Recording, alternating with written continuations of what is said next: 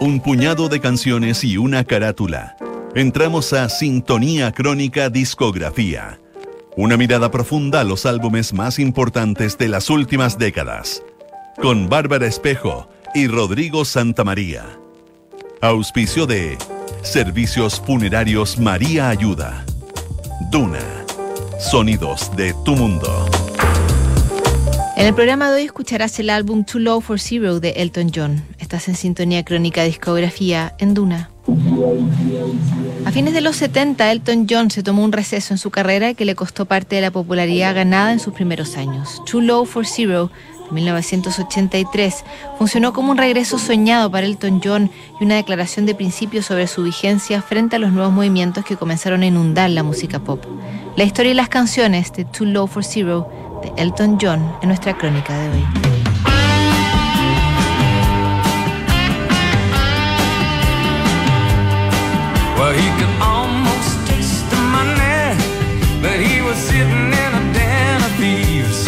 Elton John cerró una formidable primera década de los 70 convertido en un ícono musical por derecho propio. El británico que había transformado el piano en un artefacto tan esencial como la guitarra en la música rock, había ocupado los lugares más altos en los rankings de Inglaterra y Estados Unidos, un país que lo adoptó como un hijo más de su escena cultural. En 1976, Elton John logró su primer número uno en Gran Bretaña con Don't Go Breaking My Heart, un dúo con Kiki D en clave de onda disco. Esa canción además marcaría el fin de su época dorada como estrella pop. Desde 1976 adoptó una personalidad más huraña y se retiró de los escenarios para dedicarse a su equipo de fútbol, el Watford. En una entrevista a Rolling Stone, Elton se declaró bisexual y esa confesión edulcorada y poco honesta no cayó bien en sus fanáticos acérrimos. El quiebre con Bernie Taupin, su letrista y colaborador más cercano, terminó por hundir a Elton John en una bruma que se hizo cada vez más densa por sus adicciones, su agotamiento físico y sus dudas existenciales.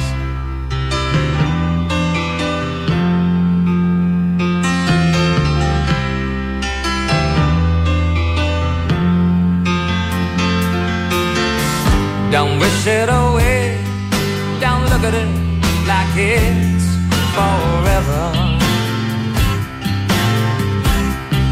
Between you and me, I could honestly say that things can only get better.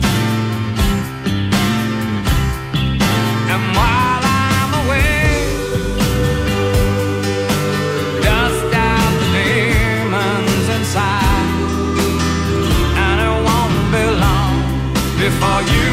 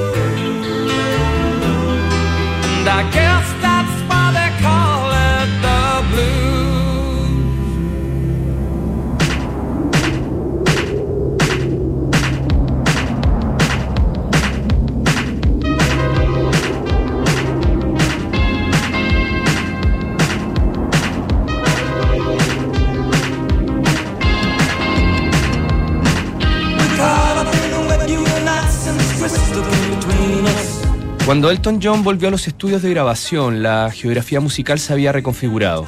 La fuerza sísmica del punk se había tomado la música popular y los artistas del mainstream, encabezados por el propio Elton, eran calificados de vejestorios por las nuevas generaciones de músicos. En ese clima, Elton John grabó A Single Man, un disco basado en la autobiografía del escritor homosexual Christopher Isherwood. El álbum pasó casi inadvertido en las listas de popularidad y no se notó ningún single que pudiera apoyar a su promoción.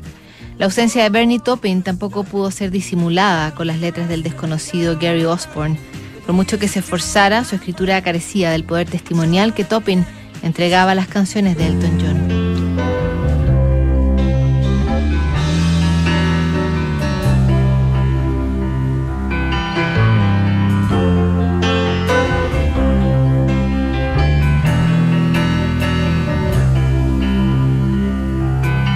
We still sit at separate tables and we sleep at different times.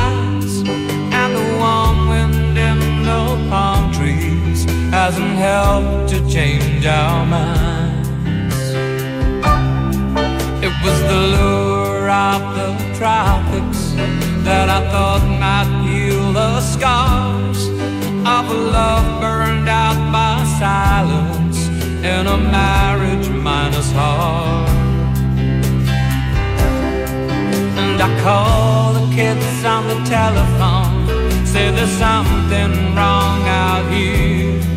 It's July, but it's cold as Christmas in the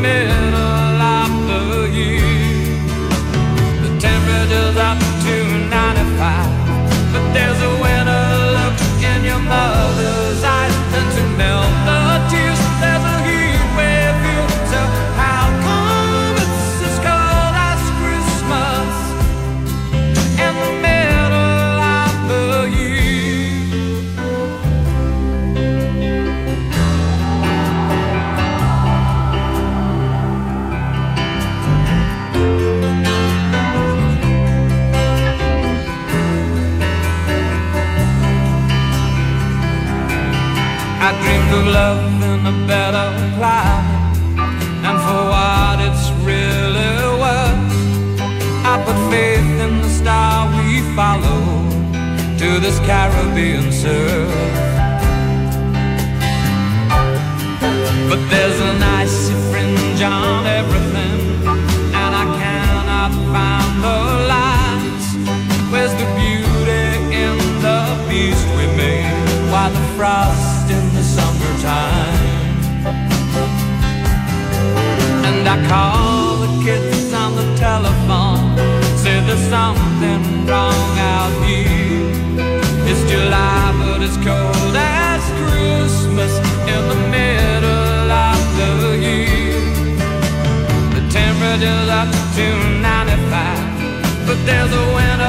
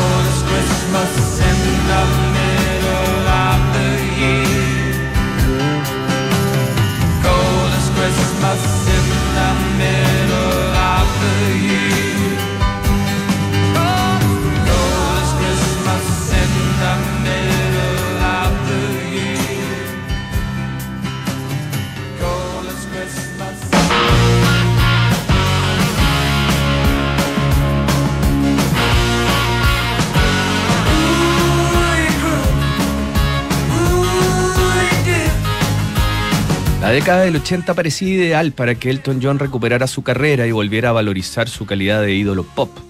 La primera señal se dio con el regreso de Bernie Taupin a las letras, una colaboración que partió con pocas canciones, pero que demostraba que los lazos con Elton John podían ser recompuestos. Elton también recuperó la mecánica de trabajo que le había dado buenos frutos en la década anterior junto a su banda. El retorno del baterista Nigel Olsen, del bajista Dee Murray y del guitarrista David Johnstone le daba a este periodo un sabor de reencuentro y un leve toque de nostalgia. El productor Chris Thomas volvería a ponerse detrás de la consola para sellar un retorno esperanzador.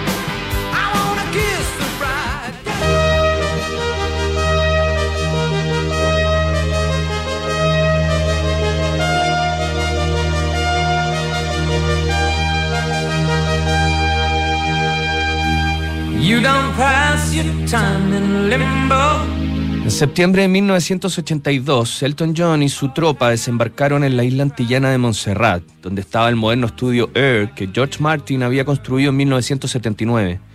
Las instalaciones enclavadas en la selva caribeña y con un gran volcán como telón de fondo trajeron de vuelta la creatividad de la dupla de Elton John y Bernie Taupin.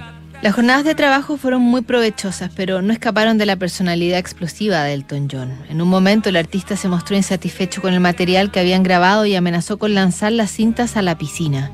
Finalmente lo hizo, pero miembros de su staff las habían reemplazado y lograron salvar los registros originales.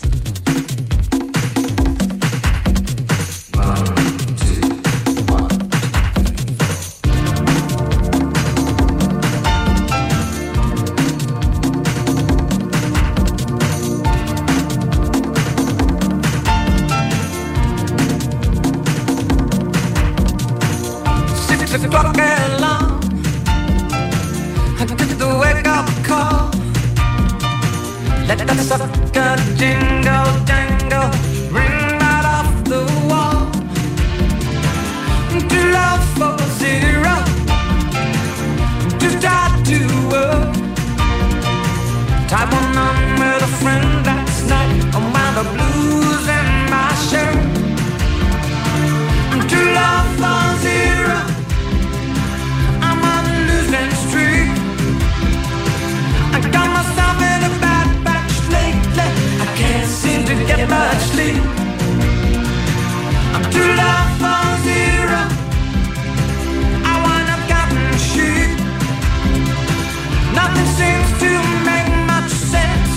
It's all the street to me.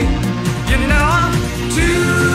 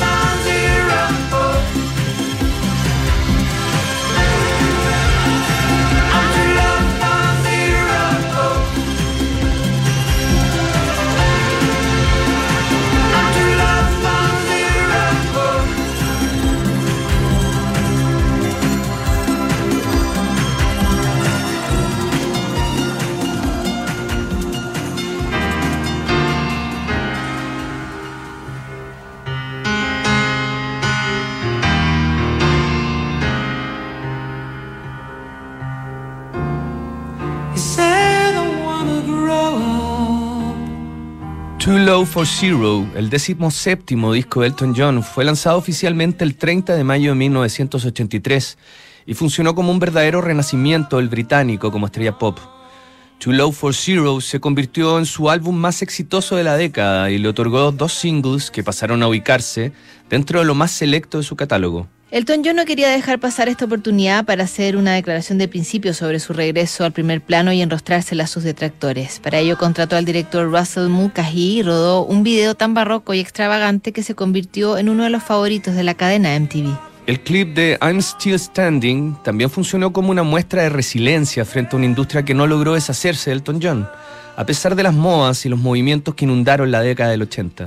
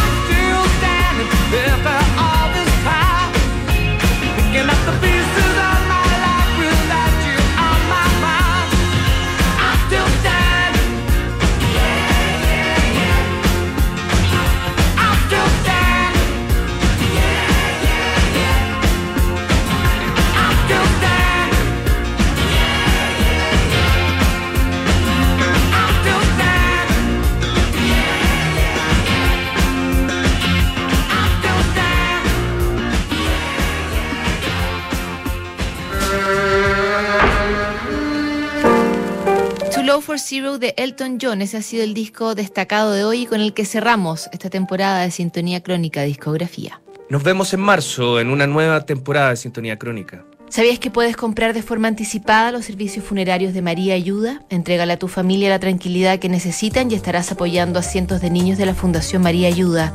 Convierte el dolor en un acto de amor. Cotiza y compra en www.funerariamariaayuda.cl.